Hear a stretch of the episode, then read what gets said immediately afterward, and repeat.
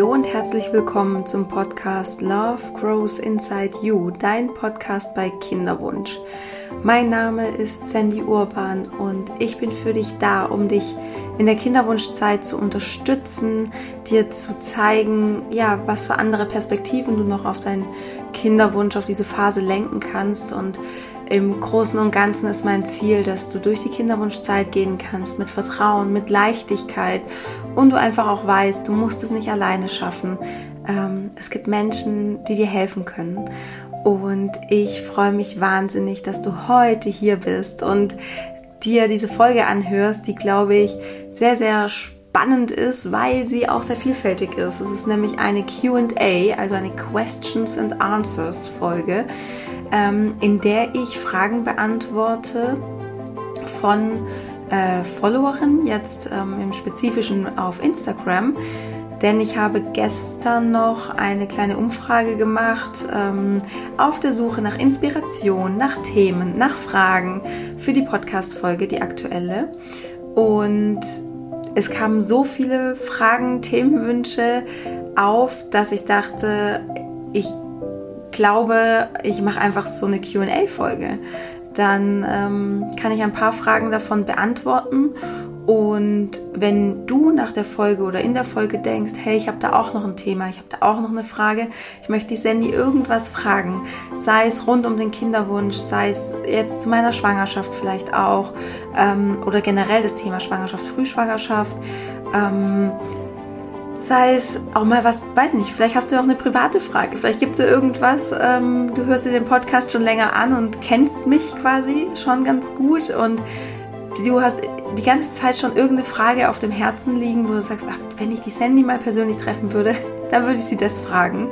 Und wenn du auf jeden Fall sowas hast, Frage, Thema, ähm, Inspiration für eine Folge, dann schreib sie mir super, super gerne. Also entweder direkt auf Instagram, ähm, da bin ich immer super froh, wenn ich ähm, ja, Nachrichten bekomme und ein bisschen was von dir auch mitbekomme, ähm, weil ich sehe dich ja nicht, ich weiß ja nicht, wer du, wer du bist und es ist immer wieder schön von Frauen zu lesen, die mir schreiben, ja, sie hören meinen Podcast regelmäßig und ähm, dass ich einfach vielleicht auch so ein bisschen so ein vielleicht sogar ein Gesicht dazu habe oder eine kleine Hintergrundgeschichte. Ähm, genau, also gern Instagram. Ansonsten wie immer gern über E-Mail auch ähm, kontakt at sandyurban.com. Ich packe dir mal wieder alle Links auch in die Show Notes. Also auch wenn ich jetzt heute in der Folge Menschen erwähne oder irgendwelche Verlinkungen, Bücher, also Webseiten ähm, etc., dann packe ich dir das alles immer in die Beschreibung in die Show Notes. Da findest du das dann alles. Genau. In den Show Notes findest du ähm, wie immer auch äh, den Link zu meinem Fragebogen, den du ausfüllen darfst, wenn du sagst, hey, die Sandy, ich glaube, die kann mir helfen in meinem Kinderwunsch, mir geht es gerade nicht so gut oder ich habe da so ein paar Themen und die würde ich gerne angehen. Dann würde ich dich bitten, den Fragebogen auszufüllen. Der ist nicht lang, der ist relativ kurz, aber da kriege ich einfach schon mal so einen ganz guten Überblick darüber, wer du bist und was du für Wünsche hast auch ans Coaching. Und du findest auch noch den Link zu meinem Journal, zu meinem Buch, zu meinem Coaching-Programm für dich. Falls du sagst, so ein Einzelcoaching, oh, da fühlst du dich vielleicht auch nicht so weit oder es, ähm, ja, du möchtest es vielleicht erstmal so mit dir in der Arbeit mit dir versuchen.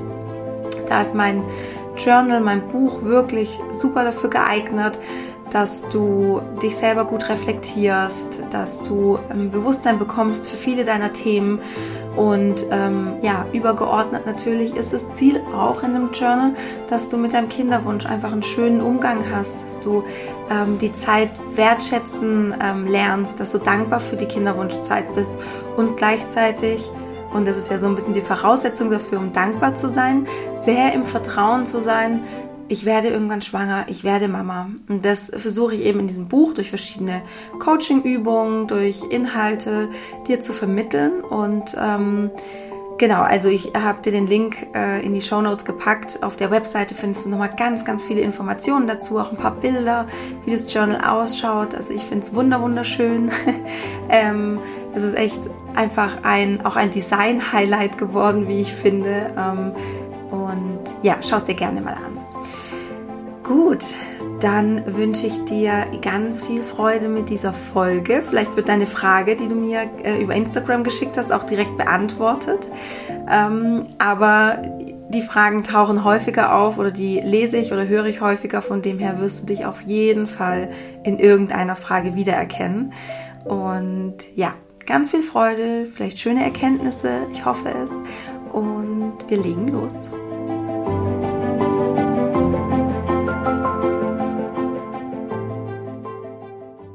Ja, das erste Thema, mit dem ich gerne anfangen möchte, um, ähm, kam eben von Instagram und äh, ich, ich, lese es quasi einfach mal so vor, wie es mir geschickt wurde, und zwar ähm, Kinderwunsch und Familie.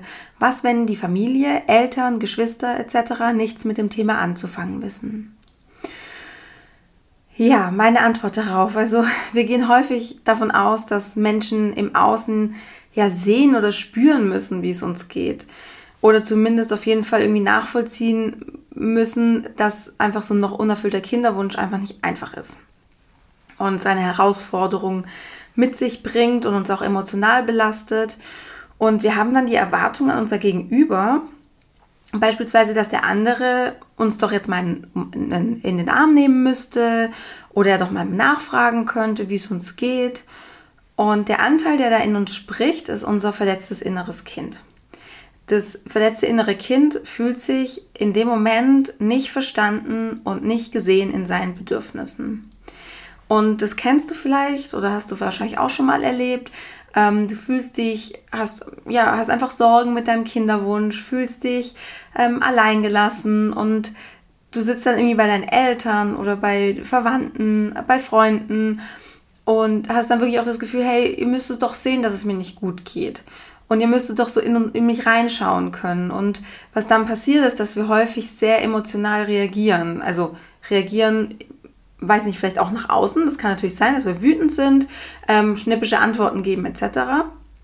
Oder dass wir eben in uns äh, merken wir, wie diese Gefühle so aufsteigen und ähm, wir behalten sie aber quasi in uns. Und eben was da passiert ist, dass es dieser Anteil, der da so reagiert, ist unser verletztes inneres Kind, also unser inneres Kind. Und es reagiert sehr emotional und weiß sich in der Situation nicht zu helfen. Und hier ist es wichtig, sich bewusst darüber zu werden, dass dieses Muster, also die starke Emotion und die Enttäuschung, ähm, diese Enttäuschung auch zu zeigen oder nur zu fühlen, in unserer Kindheit war die sehr dienlich, um Aufmerksamkeit zu bekommen, die wir eben wollten oder eben auch brauchten. Und wir waren damals kommunikativ und von den Denkprozessen als Kind ähm, nicht in der Lage, unsere Bedürfnisse klar zu äußern. Und wenn, also du siehst es ja heute genauso bei Kindern. Also wenn du Kinder beobachtest oder wenn du auch, ähm, ja, vielleicht hast du ja schon äh, Neffen ähm, oder ähm, heißt das, jetzt weiß ich gar nicht, wie es heißt, Neffinnen? Neffen, oder? Nichten, Nichten, genau. Ähm, dann äh, vielleicht äh, siehst, kannst du es bei denen auch manchmal beobachten, dass die was wollen oder erwarten oder sie wünschen sich was und können das aber nicht konkret und klar ausdrücken oder sagen, was es ist und ähm, wie das Bedürfnis, was sie haben, dass, wie das gestillt werden könnte. Und hier wurzelt eben das Muster, das sich eben in der Problematik mit der Familie und den Freunden gegenüber ähm, mit in Hinsicht auf unseren Kinderwunsch zeigt. Wir sind mittlerweile Erwachsene und wir können ja klar sagen, was wir wollen. Doch unser Muster, was wir in uns drin haben, dieses kindliche Muster, das verleitet uns dazu, eben wütend, traurig oder resigniert zu werden, wenn wir keine Beachtung kommen, wenn wir nicht gesehen werden, wie wir, wie wir uns das wünschen. Und in dem Moment, wo wir vom Verhalten her, sage ich jetzt mal, in dieses innere Kind reinrutschen, da ja, haben wir gar keine Möglichkeit, andere Optionen in dieser Situation für uns zu sehen. Ähm, zu dem Thema andere ähm, Optionen in der Situation. Ähm, Mitgefühl kann nur durch Verstehen geschaffen werden. Das bedeutet, wenn deine Familie, deine Freunde nicht wissen, wie sie mit eurem Kinderwunsch umgehen, umgehen sollen, wenn sie sich nicht so verhalten, wie du es dir wünschst oder du es brauchen würdest, dann sprich es an. Mitgefühl kann nur durch Verstehen geschaffen werden. Also rede darüber, kommuniziere ganz klar deine Bedürfnisse und deine Gefühle. Komm aus diesem inneren Kindverhalten raus und geh in dieses, geh in dein, geh in dein erwachsenes Ich. Dein erwachsenes Ich weiß, wie kommuniziere ich, ähm, wie, was für Bedürfnisse habe ich, ähm, welche Gefühle fühle ich gerade. Du bist in der Lage, die auch zu benennen und du kannst sie nach außen ausdrücken, indem du sie kommunizierst. Und zwar auf eine ähm, neutrale, sachliche Art und Weise. Das ist auch was, was Kinder nicht können. Und ähm, nochmal zu dem Thema, äh, Mitgefühl kann nur durch Verstehen ähm, entstehen oder geschaffen werden. Es kann ja sein, dass deine Familie oder deine Freunde noch nie mit dem Thema in Berührung kamen, weil sie selber total einfach schwanger geworden sind oder weil das selber ein Thema ist, das, das existiert einfach für sie nicht. Oder sie haben mal was davon gehört oder kam mal so eine Doku ähm, im Fernsehen. Naja, okay, ne? So. Ich sag's dir ganz ehrlich, bevor ich da ähm, ich vor vier Jahren in, die Familienplanung eingestiegen bin und auch das erste Jahr, wo wir ja dachten, ja, okay, wir werden jetzt einfach so schwanger, das wird schon. Ähm, dieses Thema unerfüllter Kinderwunsch, dieses Thema ähm, vielleicht auch künstliche Befruchtung, Kinderwunschklinik, das war so weit weg. Also hätte mir damals jemand erzählt, es ist nicht, ähm, es ist für ihn vielleicht nicht einfach, Kinder zu bekommen oder sowas, ich hätte es nicht verstanden. Und wenn ich es nicht verstehe, kann ich nur ganz schwer Mitgefühl aufbringen für diese Person. Es gibt Menschen, die sind unglaublich empathisch, die ähm, müssen nicht alles ganz genau verstehen, um, ähm, um Mitgefühl zu zeigen. Aber es ist schon so, wenn du die Erfahrung selbst gemacht hast, wenn du das schon mal bei anderen gesehen hast, wenn du mal mit jemandem gesprochen hast, und zwar ganz ehrlich, auch über Emotionen, über wie, wie geht es dir mit dem Kinderwunsch, dann kannst du mitfühlen. Also, wenn deine Eltern, deine Familie, deine Freunde noch nie mit dem Thema in Berührung kamen, woher sollen sie denn wissen, wie du dich fühlst? Und dann in dem nächsten Schritt gibt es ja noch unterschiedliche Weisen, mit einem Kinderwunsch zurechtzukommen. Weißt du, es gibt Frauen oder Paare, die kommen mit dem noch unerfüllten Kinderwunsch einfach ganz gut zurecht. Sie machen das vielleicht mit sich aus, untereinander, oder sie haben sich vielleicht Hilfe ge geholt, jemanden, mit dem sie darüber sprechen können. Jemanden, der sie versteht ähm, und dadurch auch das Bedürfnis befriedigt, mit ihren Sorgen und Ängsten gesehen zu werden. Ja, das heißt, diese Paare oder diese Frauen suchen gar nicht mehr so sehr diesen ähm, sehe mich doch mit meinen Emotionen, mit meinen Gefühlen, mit meinen ähm, Problemen und Sorgen, ähm, haben die gar nicht mehr so stark gegenüber Freunden und der Familie, weil sie sich dieses Bedürfnis ähm, ja woanders befriedigen oder das Bedürfnis woanders erfüllt wird. Und dann gibt es Frauen und Paare, ähm, die sich die Unterstützung eben lieber von ihren Familien oder von ihrem Freundeskreis wünschen. Und wenn du dazugehörst, dann liegt es in dem ersten Schritt in deiner Verantwortung zu sagen, was du dir wünschst. Weil das kann dein Gegenüber nicht antizipieren. Das kann dein Gegenüber nicht wissen. Ähm, durch das, dass du, jeder Mensch ist so individuell. Und da liegt es einfach genau in unserer Verantwortung, das zu kommunizieren, was brauche ich gerade. Das gilt übrigens nicht nur ähm, in Bezug auf deine Eltern oder Freunde, das gilt auch ganz, ganz enorm in der Beziehung. Ähm, weil du bist dafür zuständig, dass deine Bedürfnisse erfüllt werden und sonst ist erstmal keiner dafür zuständig. An erster Stelle stehst erstmal du. Du bist in der Verantwortung. Und in der Beziehung ist es auch so, wenn du irgendwas möchtest, wenn du dir was wünschst, dann erwarte nicht stillschweigend, dass dein Partner das macht und der muss das doch merken, sondern öffne dich und kommuniziere deine Emotionen, kommuniziere Gefühle, deine Gedanken, wie es dir damit geht und was du dir wünschst. Ähm, und wenn du jetzt merkst, dass sich da in dir irgendwas verkrampft bei dem Gedanken, offen über deinen Kinderwunsch, über deine Wünsche und Erwartungen zu sprechen, dann darfst du dich hier einfach fragen, wovor du dich schützen möchtest und warum fällt es dir schwer darüber zu sprechen. Was blockiert dich und wovor hast du Angst, wenn du über deinen Kinderwunsch sprichst? Weil ist es Scham oder ist es Angst vor Ablehnung oder vielleicht mangelndes Vertrauen? Spür da mal so in dich rein, wenn du eben merkst, also dieses offene über den Kinderwunsch sprechen gegenüber deiner Familie und ähm, ähm, den Freunden, das lässt dich ja irgendwie so innerlich verkrampfen, es gibt dir kein gutes Gefühl, du merkst einfach in der Bauchgegend, oh, das fühlt sich nicht gut an. Schau mal, was da, wovor du Angst hast, was dich da blockiert ähm, und welche Emotion da dafür sorgt, dass du eben dich nicht öffnen möchtest. Also häufig sehe ich eben dieses Phänomen, ähm, auch bei, bei Frauen, mit denen ich arbeite, dass sie einfach ja Angst haben vor dieser Ausgrenzung, also Angst vor Ablehnung, aus der Gruppe ausgegrenzt zu werden, ähm, im Sinne von, ich bin nicht normal, ich gehöre nicht dazu, ich bin anders, ich bin komisch. Das ist auch ein ganz stark schambehaftetes Thema. Manchmal ist es auch so, dass sie insge insgeheim gar nicht dieses tiefe Vertrauen zu ihren Freunden haben, diese tiefe Emo Beziehung vielleicht auch zu Freunden, Familie oder Verwandten. Und wenn du das schon so spürst und es dich davon abhält, über deinen Kinderwunsch zu sprechen, was denkst du, wie es dann deiner Familie oder deinen Freunden geht? Also wie kannst du von Familie, Freunde etc. erwarten, dass sie Scham, Angst oder eine oberflächliche Beziehung überwinden um mit dir bei diesem Thema offen und aufgeschlossen ähm, darüber zu sprechen oder mit dir ähm, umzugehen, wenn du selbst bei dir nicht kannst mit dem Thema.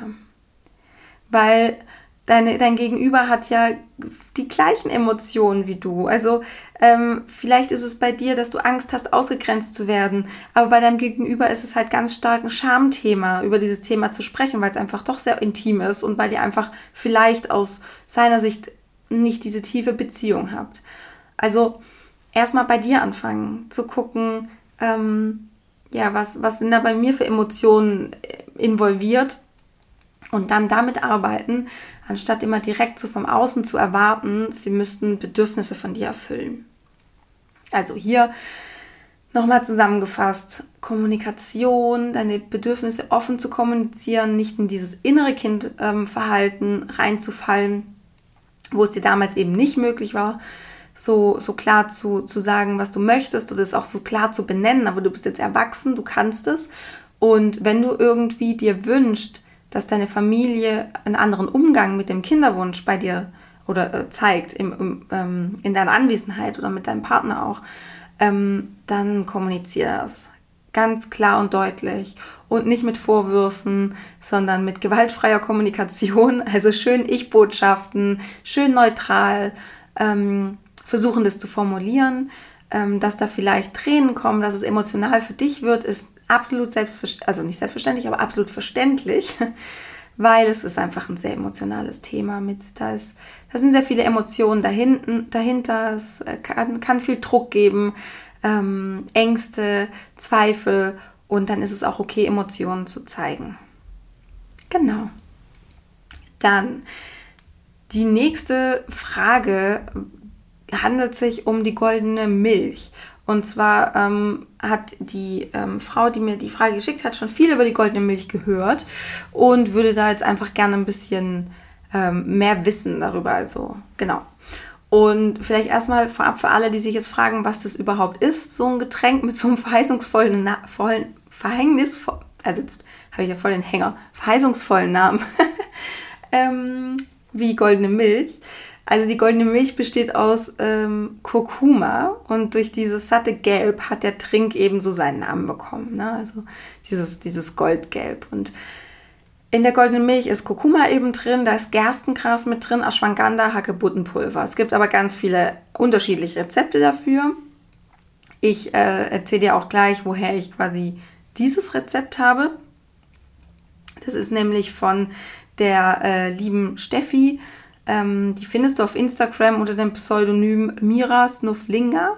Da habe ich dir den Link in den Shownotes, äh, in die Shownotes gepackt.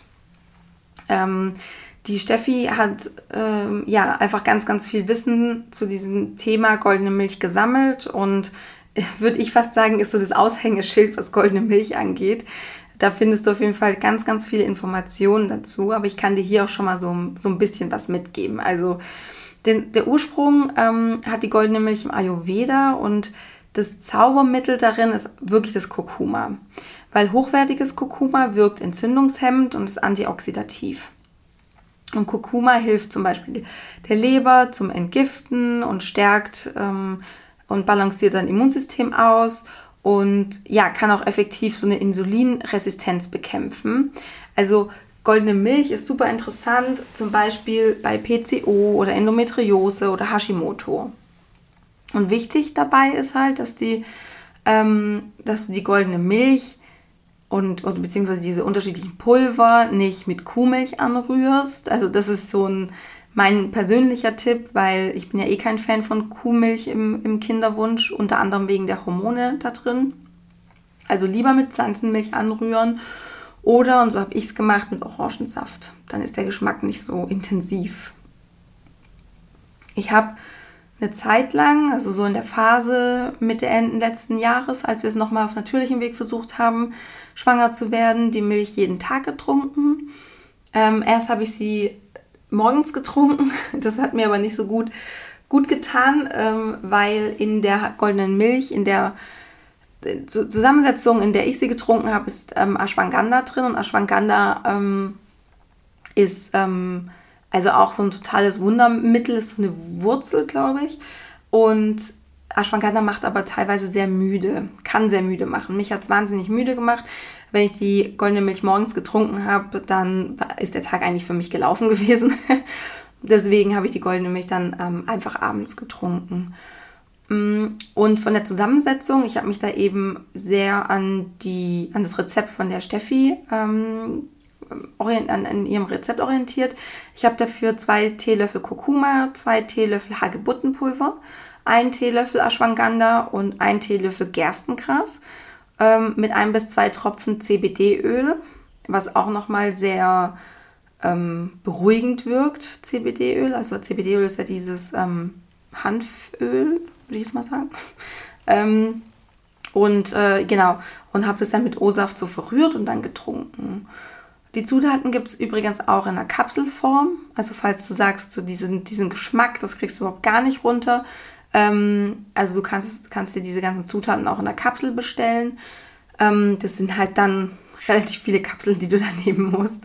Also da musst du einfach mal schauen, was dir besser passt. Ähm, mir hat es besser gepasst. Einfach so dieses, das war dann ähm, effektiv so ein halbes Glas. Äh, also ja, so ein halbes Glas. Also die kennst du ja, diese Ikea-Gläser. Ähm, mit, mit, äh, mit, mit der goldenen Milch und das konnte man dann ganz gut trinken. Also ich. Genau. Ich würde euch da aber auf jeden Fall empfehlen, auf die Seite von, auf der Seite von Steffi vorbeizuschauen, weil sie hat einfach wirklich ja, sehr, sehr ausführliche Berichte, ähm, auch in den Story-Highlights, wie man die goldene Milch zubereitet, was die Rezeptur ist, was man beachten sollte, bei was die Milch auch hilft. Und auch ganz viele Erfahrungsberichte von Kibu-Frauen. Da gibt es auch nochmal ein extra Story-Highlight. Und ähm, genau, sie hat auch ähm, eine gute Quelle, wo ihr die Sachen herbekommt, also diese, ähm, diese Pulver und ähm, auch das CBD-Öl und meistens hat sie auch Rabattcodes dafür. Also schaut einfach mal vorbei, wenn es euch anspricht, wenn ihr es ausprobieren wollt. Ähm, es ist meine eigene Erfahrung. Ich kann euch nicht sagen, das ist the shit, um schwanger zu werden, weil ich kann jetzt nicht direkt zum Beispiel auch meine Schwangerschaft damit in Verbindung bringen. Aber es gibt Frauen, bei denen hat es gut gewirkt. Und wie gesagt, wenn, wenn ihr Endometriose habt, ähm, PCO, Hashimoto, dann kann das ganz gut funktionieren. Also genau, schaut da auf jeden, könnt ihr, schaut da mal rein, könnt ihr mal reinschauen. dann habe ich eine schöne Frage bekommen. Was ist das Wichtigste, was ich meinem Kind weitergeben möchte? Das ist eine sehr schöne Frage. Also, es gibt ganz viele Dinge, die ich meiner Tochter weitergeben möchte, natürlich. Ähm, und habe natürlich auch total viele Vorsätze. Ob die dann zum Schluss so umzusetzen sind, ähm, schauen wir mal. Ähm, es ist ja immer ganz spannend, wenn Menschen ohne Kinder ähm, sich Gedanken oder ein Urteil bilden über Erziehung. Aber natürlich mache ich mir Gedanken darüber und äh, ähm, ich möchte vor allem, dass sich meine Tochter frei entwickeln kann. Das ist so eigentlich, würde ich fast sagen, das übergeordnete Ziel. Ich möchte, dass meine Tochter sich frei entwickeln kann. Und da sind wir nämlich an einem ganz wichtigen Punkt. Frei entwickeln kann sie sich nämlich nur, wenn ich sie nicht limitiere mit meinen eigenen Begrenzungen im Denken, wie beispielsweise, das geht nicht, das ist nicht möglich für uns, das funktioniert so nicht, etc. Und ich habe die letzten Jahre sehr, sehr viel Zeit und innere Arbeit investiert, um mir bewusst zu werden über meine eigenen Blockaden, meine Glaubenssätze, meine Überzeugungen und ja, die aufzudecken und einfach auch, ja, die zu, zu bearbeiten. Und da bin ich einfach so dankbar, dass ich vier Jahre lang Zeit hatte, mich während des Kinderwunsches auf meine Rolle als Mutter vorzubereiten und an mir selbst zu arbeiten. Weil unsere Kinder sind unser Spiegelbild. Also was wir nicht aufgearbeitet haben, worüber wir uns nicht bewusst sind, Glaubenssätze, Muster etc., geben wir eins zu eins so an unsere Kinder weiter. Kinder imitieren uns und gehen davon aus, so wie wir handeln als Eltern, so wie wir handeln und denken, das ist die Wahrheit und das ist die Realität. Und die kopieren alles. Und deswegen möchte ich einfach bei unserer Tochter sehr darauf achten, nicht zu sehr meine Überzeugung auf sie abzuladen und ihr dadurch Vorgaben zu machen, wie sie leben soll, kann, darf, etc. Und dazu gehört für mich auch ganz bewusst zu kommunizieren. Also sich über die Macht der eigenen Wörter und Worte bewusst zu sein. So ein kleines Beispiel, was mich wirklich sehr fasziniert hat, was ich vor ein paar Wochen mal irgendwo gehört habe oder gelesen, ähm, wenn meine Tochter mal irgendwas möchte, was ich ähm, ja vielleicht zu teuer finde, was ich nicht notwendig finde, vielleicht auch für ihr Alter oder so, ähm, oder wenn sie einfach schlicht versucht, ihre Grenzen auszutesten, dass ich dann nicht sage, das können wir uns nicht leisten, das kostet zu viel, sondern dann sage, wir brauchen das nicht weil dadurch gebe ich nicht mein, ich sage jetzt mal, Money-Mindset oder mein Verständnis davon, was ich als teuer betrachte, an sie weiter, weil teuer ist so relativ. Ne? Da kann, es kann ja zum Beispiel sein, dass für mich Dinge, die, wo andere sagen, boah krass, das ist total teuer, da sehe ich vielleicht den Wert dahinter. Da sehe ich viel, ich sehe da den Wert dahinter oder ich, ich sage, ah, das ist es mir aber wert, so viel darüber, dafür zu zahlen, weil davon habe ich das und das.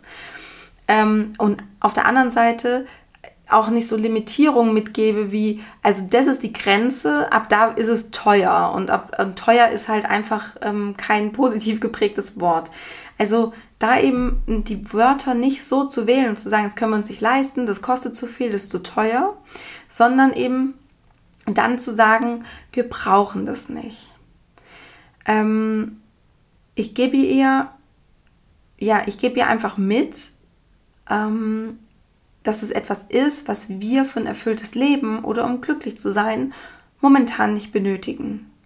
Also, das ist jetzt einfach so ein kleines Beispiel, dass man sich bisschen Gedanken macht über, über wie machtvoll Wörter sind oder einzelne Sätze, einzelne Worte, ähm, das einfach reflektiert. Und klar, das sind momentan noch meine Konzepte und in der Realität würde es sicher nicht so perfekt ausschauen, weil da handelt man vielleicht doch mal mehr im Affekt oder ist selber gestresst und dann sagt man irgendwas oder so.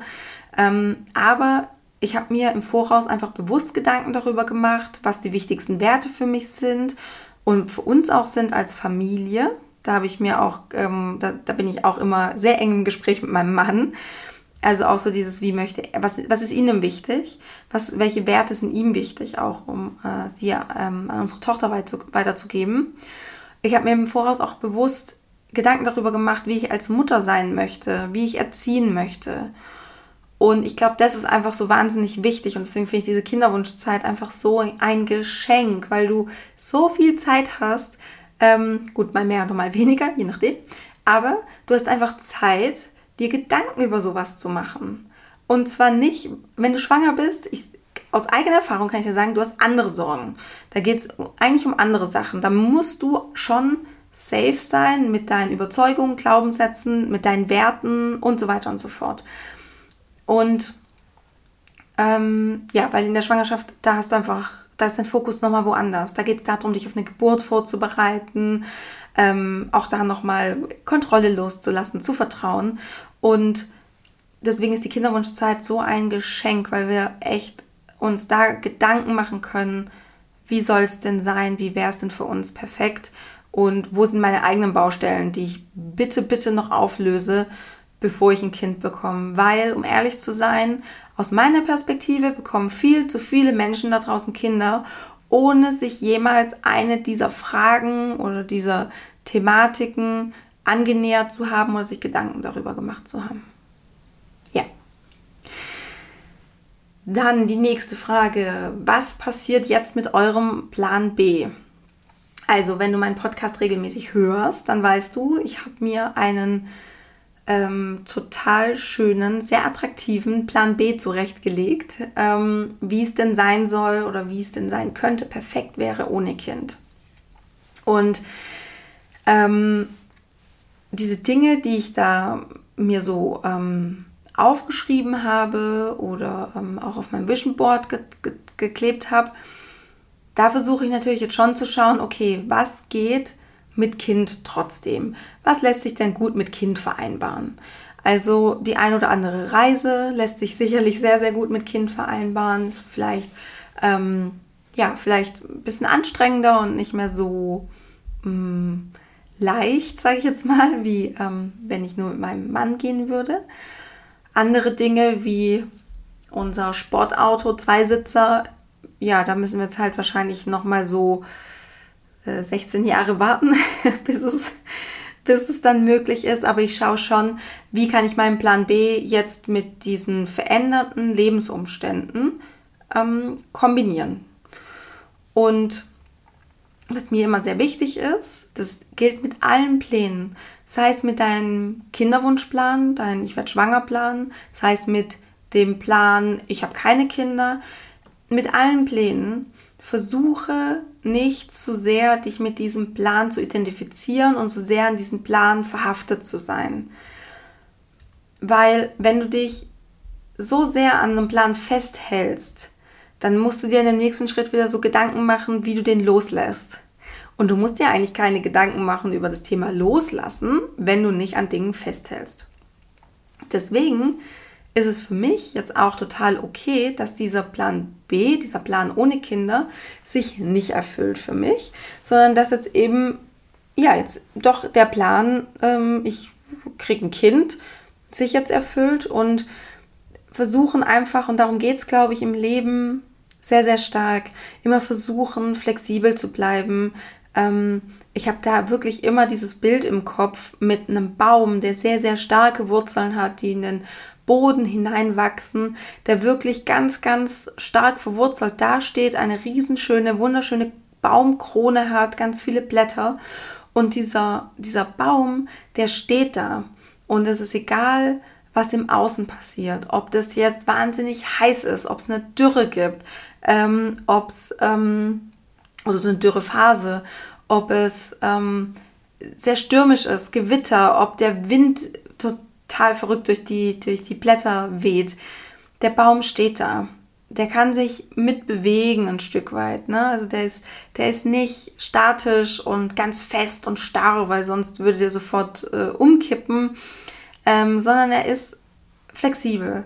Und so versuche ich mich auch immer im Leben zu sehen, dass ich eine ganz, ganz gesunde Basis habe, sehr stark verwurzelt bin mit mir, ähm, mit meinen Ressourcen, mit Menschen, die mir, die mir Kraft schenken, dass ich da einfach stark verwurzelt bin, um diesen Halt zu haben, aber mit allem, was im Leben passiert, ob ich jetzt schwanger werde, ob ich jetzt ähm, ja auch, habe ich, hab ich eine schöne Geburt oder nicht, habe ich ein Schreibaby oder nicht.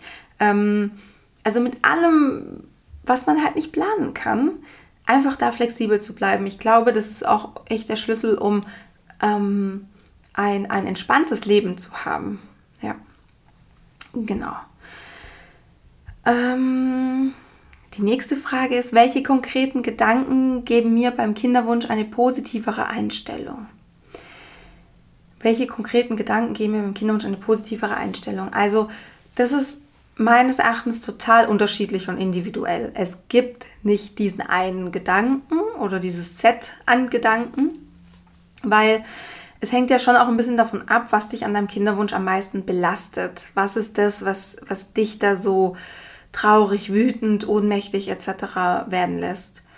Und auch an ein Gedanke an sich richtet einfach noch nicht so viel aus, weil erst die Verknüpfung von Gedanke und Gefühl ist kraftvoll und kann eine Veränderung bewirken. Also erst diese Verknüpfung Gedanke und Gefühl kann diese positivere Einstellung bewirken. Und das ist natürlich ein Prozess. Also mein Beruf als Coach wäre ja total easy, wenn sich allein durch ein paar Gedanken, die ich dir dann so mitgebe, ähm, deine Einstellung zum Kinderwunsch positiv verändern würde. Also dann, ja, wäre das eigentlich relativ unkompliziert und so ist es leider nicht. Also es sind mehrere Schnitt, Schritte notwendig, um wieder mehr Leichtigkeit, Optimismus, ähm, Vertrauen etc. trotz Kinderwunsch zu spüren. Also meine Methode beispielsweise umfasst dann die Themen Dankbarkeit, eine stärkende Vision aufzubauen, die eigenen Ressourcen und Stärken bewusst wahrzunehmen, um auch eben in stürmischen Zeiten zu segeln oder auch ähm, ja, in stürmischen Zeiten als Baum zu ähm, äh, sich gut aufzustellen. Also das sind Ressourcen und Stärken super wichtig dass du einen verständnisvollen und liebevollen Umgang mit dir selbst hast, dass du wieder in die Selbstwirksamkeit kommst und merkst, hey, ich habe es eigentlich in der Hand, ich bin nicht ohnmächtig in diesem ganzen Prozess. Ähm, dein Selbstbewusstsein und Vertrauen zu stärken und eben auch nachhaltige Routinen und Gewohnheiten zu etablieren, die dich immer wieder in einen positiven State zurückbringen.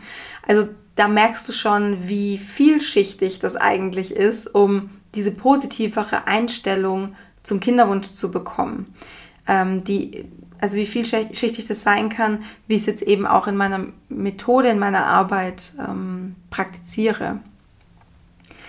Wenn du jetzt aber sagst, okay, du hättest, du wünschst jetzt aber einen konkreten Gedanken, so war ja auch die Frage formuliert, ähm, dann kann ich dir empfehlen, dass du im ersten Schritt mal beobachtest, welche Gedanken du normalerweise rund um deinen Kinderwunsch und deine Situation hast. Also das können solche Gedanken sein wie, ähm, ja, ich, ich schaffe das nicht, ich kann, ich werde nie schwanger, ich fühle mich so hilflos und ohnmächtig, ähm, ich traue meinem Körper nicht, ich habe Angst davor, Mutter zu sein, ja, und so weiter. Also äh, im ersten Schritt geht es darum, dass du mal beobachtest und wahrnimmst, welche Sätze, welche Gedanken hast du denn normalerweise rund um, dein, rund um deinen Kinderwunsch. Das ist schon mal total gut, wenn du da anfängst, es bewusst wahrzunehmen und nicht mehr im Autopiloten irgendwelche Gedanken zu denken, weil du sie halt jeden Tag denkst. Ähm, genau, und wenn du dann diese Sätze für dich mal so ausgemacht hast ähm, und identifiziert hast, dann frag dich, welche innere Einstellung oder welcher Gedanke jetzt hilfreicher wäre in deiner Situation. Und dann kannst du mal die Augen schließen und schauen, was da so kommt. Das wird was sein, was ganz individuell aus deinem Inneren hervorsteigt. Ähm, häufig ist es auch ein Satz, der auch schon mit einem bestimmten Gefühl verknüpft ist oder den du dann ganz einfach mit einem Gefühl verknüpfen kannst. Und um dieses Gefühl oder den Gedanken mit einem Gefühl zu verknüpfen, kannst du mal die Augen schließen und stellst dir vor, wie dein Leben wäre, was anders wäre, wie du dich anders verhalten würdest, was möglich wäre, wenn du nach diesem Satz lebst. Dieser Satz, der für dich, deine Situation hilfreicher ist, konstruktiver ist, als der destruktive Satz, den du normalerweise denkst, wenn es um deinen Kinderwunsch geht. Und genau, schau einfach mal, was da so, was da so in dir hochkommt an Bildern auch, was passiert, wenn du nach diesem neuen, nach dieser neuen Überzeugung lebst. Und dann kannst du dir das, was du dann siehst, wirklich in allen Farben und Formen und so schön, wie du es dir nur vorstellen kannst, ausmalen. Und dann verknüpfst du automatisch diesen Satz oder diese Affirmation mit einem Gefühl. Und das braucht es eben, weil einfach nur Sätze runterleiern, wie ähm, auswendig, ähm, da hast du keinen Zugang zu deinem Unterbewussten. Das funktioniert nicht. Der Schlüssel für dein Unterbewusstsein sind Gefühle und Bilder. Und genau, die musst du eben mit dem Gedanken, mit diesem Satz verknüpfen. Ähm, und was da wichtig ist, genau, dass einfach sehr individuell ist, dieser Satz. Ähm, das ist einfach unglaublich individuell, weil du hast einfach einen anderen Typ oder du bist einfach ein bestimmter Typ und vielleicht bist du eher, ähm, du kennst es, dass du vielleicht eher ein bisschen zu tief stapelst oder eher vorsichtig an Dinge rangehst. Vielleicht bist du auch mehr der expressive Typ, der halt sehr diese Haut drauf ähm, äh, Attitüde hat oder Mentalität. Und je nachdem wird auch eben dieser Satz ausfallen. Deswegen ist es wichtig, dass du diesen Satz so aus dir heraus aufsteigen lässt und schaust, ob der für dich stimmig ist. Genau, und dann, wenn du das alles gemacht hast und diesen Satz einfach häufig wiederholst, die Augen schließt, da reingehst in das Gefühl, ähm, dann kann dieser konkrete Gedanke deine Einstellung gegenüber dem Kinderwunsch auch positiver machen. Genau. Äh, dann noch ein wunderbares Thema, ähm, was ich, also wirklich auch eine Frage, die ich tatsächlich sehr häufig bekomme. Und zwar es geht um die Unfruchtbarkeit beim Mann ähm, oder wenn das Spermiogramm nicht so gut ist.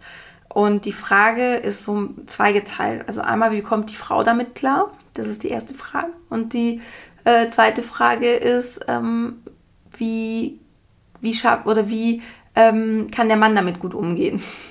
Also so aus beiden Perspektiven. Was für mich ganz wichtig ist und was ich auch jedes Mal sage, ist, dieses, da ist dieser Mann und da bin ich ähm, das, das ist so schon wieder so in Trennung. Und ähm, was ich auch immer in, in, unserer Ehe, in unserer Beziehung ähm, versucht habe, wirklich immer zu leben und immer rüberzubringen, ist, wir sind ein Team. Wir sind ein Team, wir gehören zusammen. Wie ich, also ich habe mich ja für diesen Menschen entschieden. Und wenn du verheiratet bist und ähm, ja, ihr habt eine freie Trauung gehabt, standesamtlich oder in der Kirche, dann wird ja auch, gibt es ja diesen Satz, in guten wie in schlechten Zeiten oder in herausfordernden Zeiten oder in, äh, in, in Gesundheit und Krankheit oder was es da nicht alles gibt, ja. Und ähm, das ist ein Versprechen, was du da abgibst. Und gerade wenn es darum geht, ähm, wie gehe ich damit als Frau um, wenn die, der Mann ähm, ein schlechtes Spermiogramm hat oder wenn es am Mann liegt, dass man diesen Kinderwunsch hat, dann komm von diesem Schuldkonzept runter und geh in dieses, hey, ich habe diesen Menschen geheiratet, ich habe mich für den entschieden. Ähm, aber auch wenn ihr nicht verheiratet seid, du bist ja auch, du bist ja ein Commitment mit dem eingegangen. Auch allein, dass ihr ein Kind wollt, ist ja ein Versprechen. Dieses, hey, wir sind, eine, wir sind ein Team, wir sind eine Einheit. Und dieses, ähm, dieses, ja, wer hat denn Schuld? Oder das ist einfach ein Konzept. Schuld ist ein Konzept und Schuld ist was, was in deinem Kopf entsteht. Das ist so ein, so ein weltliches Ding eigentlich. Ähm, ursprünglich wurde ja Schuld, ähm, kommt ja aus der Kirche heraus, also von so einem ganz, ganz, ganz alten, von einer ganz alten Denkweise. Und Schuld gibt es nicht. Das ist Quatsch, vor allem nicht in, in so Dingen wie Kinderwunsch, ähm, Ehe, Beziehung es gibt so ein schönes Zitat oder es gibt ähm, so ein Gedicht von Erich Fried und ein Satz davon ist, es ist, was es ist, sagt die Liebe. Es ist, was es ist, sagt Liebe. Und das ist, finde ich, so bezeichnend und ähm, das ist auch was, was ich mir häufiger ähm, immer wieder in meinem Kinderwunsch gesagt habe es ist so. Ich kann es nicht ändern. Ich habe mir diesen Mann rausgesucht, ähm, ich habe ihn geheiratet und ich habe beschlossen, mit ihm ein Kind zu bekommen, was für mich eigentlich so der krasseste Liebesbeweis ever ist, weil ich mich dadurch ähm, für immer an diesen Mann binde. Scheiden lassen kann ich mich immer. Und dann bin ich nach ein, zwei Jahren, bin ich in Anführungsstrichen frei, ja. Aber wenn wir ein Kind haben, dann verbindet uns dieses Kind für immer. Und das ist einfach ein, ähm, ein Versprechen, was so, so kraftvoll ist und was eben auch bedeutet, es ist, was es ist. Egal, egal, wie es ist. Ähm, dann, was ganz wichtig ist, ist viel miteinander zu reden. Ähm, vor allem, wenn es eben ähm, ja, also wenn der Mann sich dann vielleicht auch ähm, nicht so gut damit fühlt, verunsichert ist, dem Mann immer wieder zusichern, dass man das gemeinsam macht, dass man da gemeinsam durchgeht, dass es kein Du oder Ich gibt, es gibt kein Du hast schlechte Spermien und ich bin okay, sondern es gibt nur ein Wir. Wir haben einen Kinderwunsch und unser Weg zum Kind ist einfach etwas kurviger und stürmischer und ich gehe mit dir da durch. Hier ist auch ganz wichtig, ähm, in, diesem ganzen, ähm, in diesem ganzen Kontext Verständnis zu zeigen. Sich auch mal zu fragen, wie wird denn ich gern behandelt werden von meinem Gegenüber, wenn meine Eizellqualität nicht optimal wäre. Und da spreche ich jetzt einfach mal für mich. Ich würde gerne mit sehr viel Verständnis, mit Wohlwollen, mit Offenheit ähm, ja, be behandelt werden oder ähm, so, so empfangen werden quasi. Und ich möchte einfach nur wissen, wenn ich darüber sprechen möchte, dann ist da jemand. Ich möchte wissen, dass der andere mich bedingungslos liebt, egal welche in Anführungsstrichen Mängel ich habe oder egal was für, was für Themen ich mitbringe. Ich will einfach wissen, ich werde bedingungslos geliebt. Diese Liebe wird nicht an eine Bedingung geknüpft. Übrigens, das kann man so, so schön üben, diese bedingungslose Liebe am Partner, ähm, weil es auch was ist, dass wenn du später Mama bist, diese bedingungslose Liebe ist ganz, ganz, ganz wichtig, dass dein Kind nicht ähm, Liebe immer nur an eine Bedingung oder dass Liebe nicht an eine Bedingung geknüpft ist. Und auch hier wieder, Kinderwunschzeit ist so toll, weil sie bringt uns, das ist, das ist so ein Trainingsraum. Und jetzt, wenn unser Partner ein schlechtes Spermiogramm hat, können wir uns darin üben, bedingungslos zu lieben, egal was an ihm anders ist. Egal was äh, an ihm anders ist, als wir es geplant haben auch. Ne? Und ich würde mir dann einfach in der Situation wünschen, um nochmal zurückzukommen auf das Beispiel, wenn meine Eizellqualität nicht optimal wäre, dass ich geliebt werde für das, was ich bin und mir gezeigt wird, so wie du bist, bist du perfekt für mich. Also Verständnis zeigen ist so wichtig und sich mal zu fragen, wie würde ich denn gern behandelt werden wollen. und ähm, dieses, dieses Verständnis zeigen, das ist auch so ziemlich die Ausgangslage, um gemeinsam darüber zu sprechen, ob es sinnvoll wäre, Ernährungsgewohnheiten, Trinkverhalten oder ähnliches anzupassen. Ich höre nämlich ganz oft, äh, wie kriege ich meinen Mann dazu, dass er mehr äh, Nahrungsergänzungsmittel nimmt? Oder wie kriege ich meinen Mann dazu, dass er nicht so viel Bier trinkt? Wie kriege ich meinen Mann dazu, dass... Das ist schwierig, weil die Grundvoraussetzung, die Ausgangslage ist, dass wir erstmal in, dass wir erstmal dass der andere weiß, wir sind ein Team, wir sind eine Einheit. Dass der andere weiß, ich kann mit meiner Partnerin darüber reden. Oder dass man überhaupt schon mal richtig darüber geredet hat. Und dass man eben Verständnis zeigt für den anderen. Wirklich liebevolle, bedingungslose Liebe. Und wenn das alles soweit okay ist, dann haben wir eine gute Ausgangslage, um gemeinsam darüber zu sprechen. Ernährungsgewohnheiten, Trinkverhalten, Sport, keine Ahnung. So dass einfach klar ist im Voraus, ich stehe zu dir, egal was du machst und egal wie du bist. Wir haben ein gemeinsames Ziel, ein Baby zu bekommen und das ist für uns beide wichtig. Lass uns auch gemeinsam daran arbeiten, an diesem, an unserem Projekt. Und da dann aber auch in einem nächsten Schritt respektieren, wenn der Partner eine andere Meinung hat. Und respektieren heißt nicht unbedingt, es einfach zu akzeptieren und fein damit sein zu müssen und es vielleicht auch gut finden zu müssen, sondern respektieren heißt, den anderen und seine Grenzen und Bedürfnisse zu sehen und ihn nicht dafür abzuwerten. Wenn du einen Partner hast, der, der komplett zumacht, der da komplett blockt, also egal welches Thema, ob es jetzt wirklich Nahrungsergänzungsmittel oder sonst was ist, ähm, wenn du einen Partner hast, der wirklich irgendwie abblockt, dann hab immer im Hinterkopf ähm, so ein schöner Coaching-Therapiesatz. Widerstand ist eine Bedürfnisinformation. Widerstand ist eine Bedürfnisinformation. Also, man könnte dann mal einfühlsam nachhaken, was es denn bräuchte für ihn, um seine Gewohnheiten zu ändern oder wovor er Angst hat, was ihn zurückhält, die Veränderung umzusetzen. Hier auch wieder verständnisvoll, wir sind eine Einheit, ich bin nicht gegen dich, wir sind zusammen. Ne? Und ähm, da einfach dieses Bedürfnis mal rauszufinden, ähm, ja, warum, warum gehst du so in den Widerstand dagegen? Um was geht es dir? Vielleicht ist es auch wirklich die Art und Weise, wie du kommunizierst. Vielleicht ist es wirklich dieses Vorwurfsvolle, wo einfach viele Menschen verständlicherweise einfach zumachen. Ja. Und da einfach immer schauen, wenn du in, in, in, in dieses Gespräch gehst, im Dialog zu sein. Also ähm, ja, in einem, in einem offenen Gespräch, wo der andere, wo du dem anderen auch das Gefühl gibst, sich wirklich auch öffnen zu können. Ähm, ja, also immer in, in Liebe und Wertschätzung für diesen anderen Menschen zu sein und sich einfach bewusst darüber zu sein, es ist nicht unser Besitz. Und wir können nicht wie mit Besitz umgehen und sagen, du machst jetzt das, du machst jetzt das oder ich stelle dich jetzt hier hin und oder, oder so.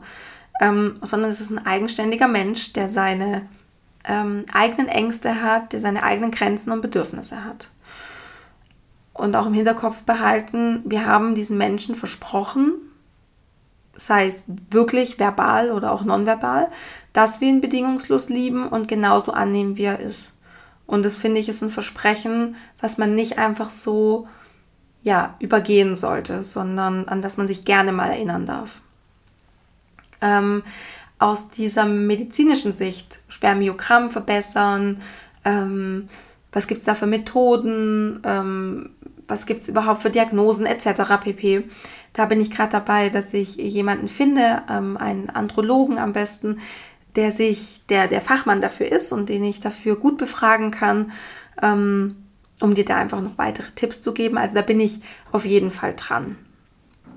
Genau. Und jetzt äh, noch, eine, noch eine letzte Frage.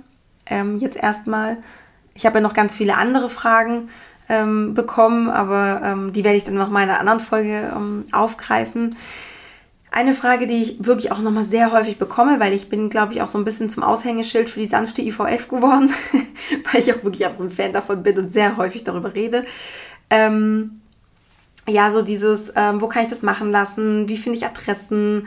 Ist denn das nur, kann ich das, ist es nur privat? Wie hoch sind die Kosten? Das sind so diese ganzen Standardfragen. Und ähm, da möchte ich dir gerne heute auch noch ein bisschen was an die Hand geben. Und zwar, also prinzipiell kann ich dir empfehlen, wenn du dich dafür interessierst, dann das Buch ähm, Der sanfte Weg zum Wunschkind von Annemarie Schweizer-Arau. Das kann ich dir sehr empfehlen. Da geht es wirklich komplett um die, um die sanfte IVF. Da steht eigentlich wirklich alles drin. Und es ist so schön zu lesen, das Buch, weil es ähm, zum einen, es ist nicht zu dick, es ist einfach geschrieben, es holt dich, und das fand ich total faszinierend, es holt dich wirklich genau dort ab, wo du bist ähm, mit deinen Gefühlen, mit deinen Gedanken. Also ein sehr, sehr schönes Buch. Und zum Thema, ähm, oder du findest auch nochmal weitere ähm, Informationen dazu auf der Webseite www.ivf-naturell.de. Packe ich dir alles in die Show Notes, musst du dir nicht aufschreiben oder merken jetzt, ähm, nur dass du Bescheid weißt, ähm, dass, dass ich die Adresse da drin habe. Also, zum Thema, wo kann ich das machen lassen? Also viele Ärzte bieten das an auf ausdrücklichen Wunsch, aber nicht alle sind begeistert davon, weil es gibt einfach eine Medikamentenlobby und ähm, ja, wenn man sich damit ein bisschen beschäftigt und auch so merkt, ja, wie das da einfach zugeht mit diesen Pharmafirmen und ähm, wie oft die Ärzte auch tatsächlich einladen zu irgendwelchen Reisen oder sowas, ähm, ja, da merkst du einfach, dass auch Ärzte da einfach so ein bisschen beeinflusst sind dadurch. Und bei der sanften IVF werden eigentlich fast keine Medikamente verabreicht. Was eben aber auch bedeutet bei der sanften IVF, du hast ähm, generell als Arzt weniger Abrechnungskosten. Ja. Und es gibt einfach ein paar Ärzte, die stehen da voll und ganz hinter der Methode und da musst du halt schauen, dass du die findest für dich. ähm, die findest du, da findest du ein paar auf der Seite auch, ivfnaturell.de. Ähm, die Dr. Annemarie Schweizer-Arau hat auch in ihrem Buch, glaube ich, ein paar Adressen. Und ansonsten, ja, google it. Also ähm, sanfte IVF, IVF naturell, ähm, deinen Ort eingeben und da findest du dann schon was. Ähm, du kannst natürlich auch mal deinen Arzt fragen, ob er das macht und einfach mal schauen, wie reagiert er da drauf. Ähm, genau die gesamte IVF ist ähm, nicht für jeden geeignet, natürlich. Also es ist ähm, beispielsweise mit einem sehr unregelmäßigen Zyklus oder wenn, du PCOS hast, ist es eher suboptimal, weil du ja in deinem natürlichen Zyklus diese Eizelle nimmst und da wäre es halt schon gut, wenn man das relativ einfach rausfinden könnte, wann dein Eisprung ist und es relativ zuverlässig ist.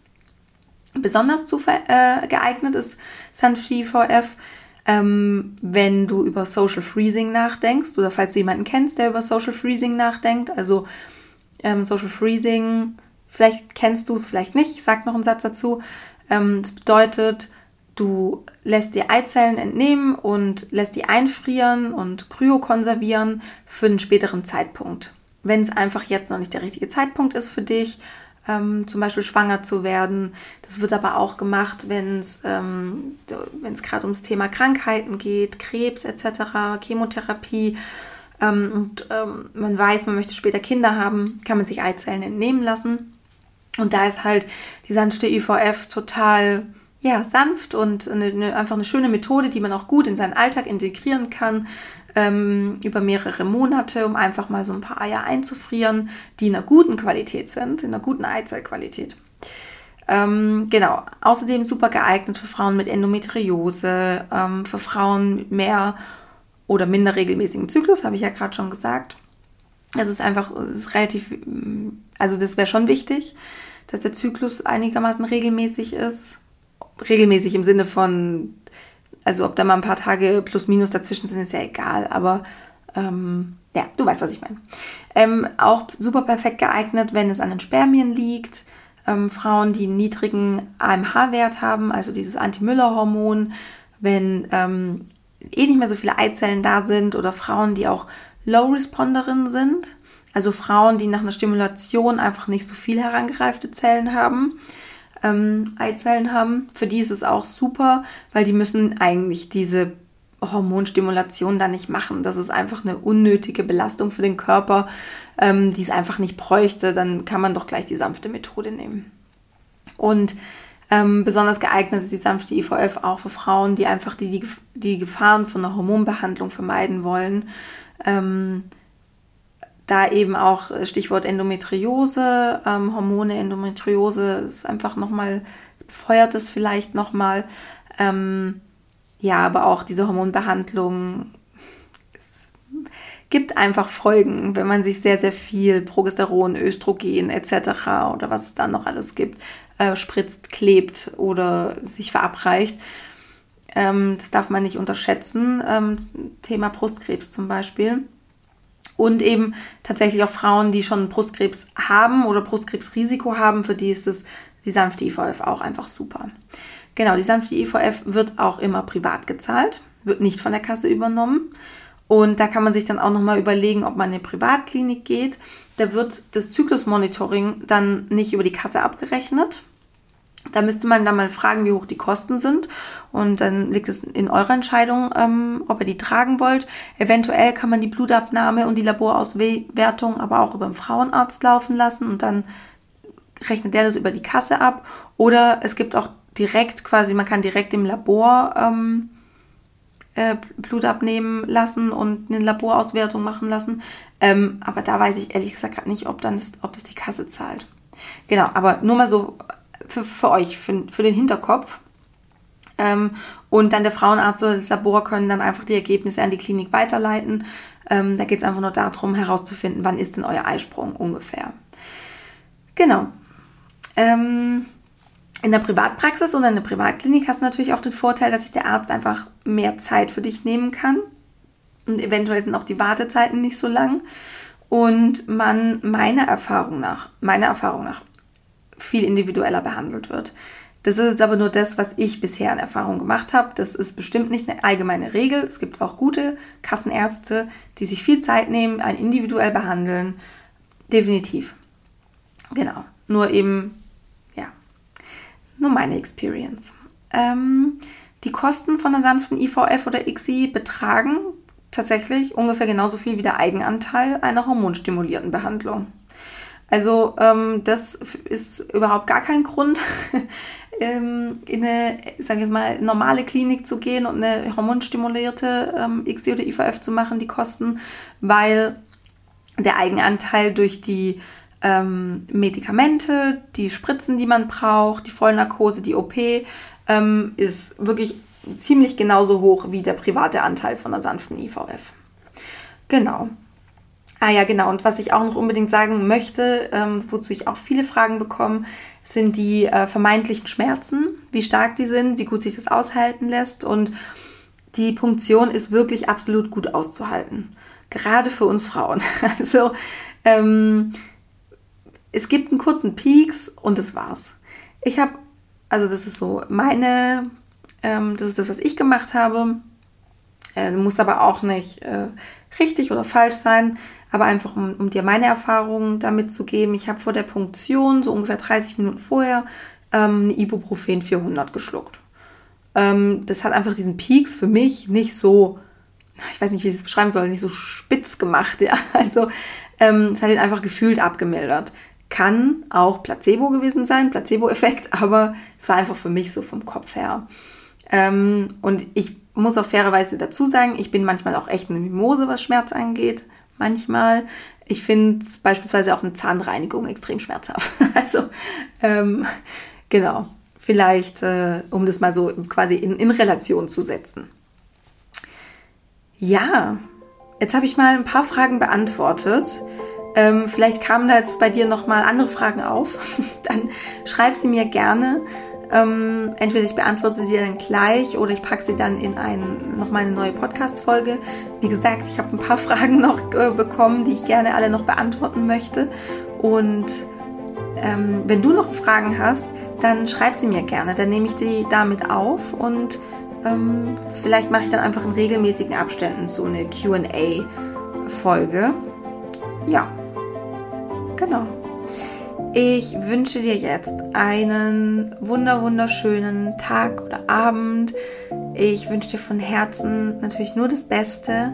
Ich freue mich von dir zu hören oder also eben zu lesen auch. Und ja, behalt immer im Hinterkopf, Love grows inside you. Alles Liebe, deine Sandy.